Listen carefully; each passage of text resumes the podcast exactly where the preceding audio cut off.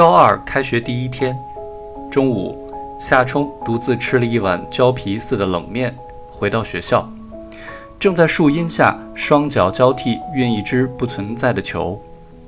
七敏从后面走过来，没理他，他都有点不认识他了，一种可怕的新鲜感和陌生感，物换星移，往日已经远去，潜入心中。夏冲心灰意冷，他干脆。到操场去踢球，刚踢了一会儿，就狠狠地摔了一跤，小腿上擦伤了一块。他喘息着，心不在焉。忽然耳听一阵鼓噪声，原来是队友提醒他情况危急。这时他才发现，对方的两个前锋正在冲过来。带球的那个家伙又高又壮，步姿就像猛兽，看上去准备把夏冲撕成碎片。而夏冲站在一个错误的位置上，给了对方好大一片空间。他闭上了眼睛，没有做任何防守动作。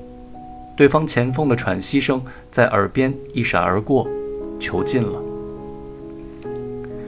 此起彼伏的埋怨声中，夏冲一瘸一拐地离场了。他去盥洗室洗了洗伤口，回到了教室，坐在座位上，神游物外，恍惚间。已经置身于肛肠医院的覆满青苔的围墙的阴影之下了。下午第一节课，他惹怒了袁大头，他一边讲课一边盯着夏冲，终于忍无可忍，看小说的同学把小说收起来。他不理不睬，袁大头干脆点名：“夏冲。”他站起来，看着他，面无表情。袁大头说：“你看的什么好书？”借老师看看行不行？在他的语言系统里，这就是要没收的意思。夏冲说：“我没看小说。”袁大头说：“没看小说，你手里的书是什么？把书给我。”夏冲走上讲台，把书递给袁大头。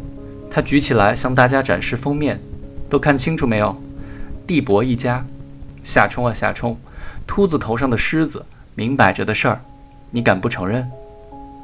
夏冲像个阴谋家似的咧嘴一笑，几乎是从袁大头手里抢下了书，把内瓤哗啦啦地翻了一遍。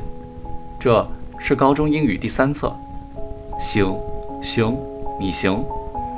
袁大头好像第一次认识夏冲似的，咬牙切齿，频频点头。你给我出去！夏冲求之不得，离开了教室。他在街上转悠了一会儿，转到了三三零一俱乐部。坐在礼堂门口的台阶上乘凉，售票处旁边有个老太太，头发花白，佝偻着，身着灰扑扑的跨栏背心，在卖瓜子，生意极是清淡，木然地用一只小酒盅翻搅着她的瓜子。夏冲被她悲苦的面容吸引住了，几乎目不转睛地望着她，满怀同情，好似目睹困厄的至亲，对真正的至亲。父亲、母亲，他却毫无感情。这天早上，他听到他们在厨房里谈论着生意上的困难，不仅不关心，相反用被子捂住了耳朵。如今他却同情，甚至默默地爱着一个陌生的老太太，他自己都觉得难以理解。关于他的一切都是那么矛盾又混乱，仿若一道谜题，无论如何也找不到答案。回到学校里。两节课已经过去了，活该他倒霉。教导主任正站在二楼的走廊里，跟一个学生会干部说着什么。一看见他就说：“你站住！知道自己是在留校查看期间不？”不待他回应，教导主任又说：“学校已经对他网开一面，可他不知悔改，居然在英语课上戏耍老师。”那个学生会干部，一个眼冒金光的小胖子，这时也用目光谴责夏冲。教导主任最后说：“第一，下节英语课上你要向袁老师道歉；第二，你写份检讨书交到我办公室来，检讨不深刻不能过关。去吧。”放学时，夏冲在学校门口等了一会儿，却不见戚敏出来。他去哪儿了呢？他想去问问那个门牙有缝的女孩，可是踌躇之间，门牙有缝的女孩已经骑上自行车，消失在暮色之中。他回家了。吃罢了晚饭，回到自己的房间，立刻就睡着了。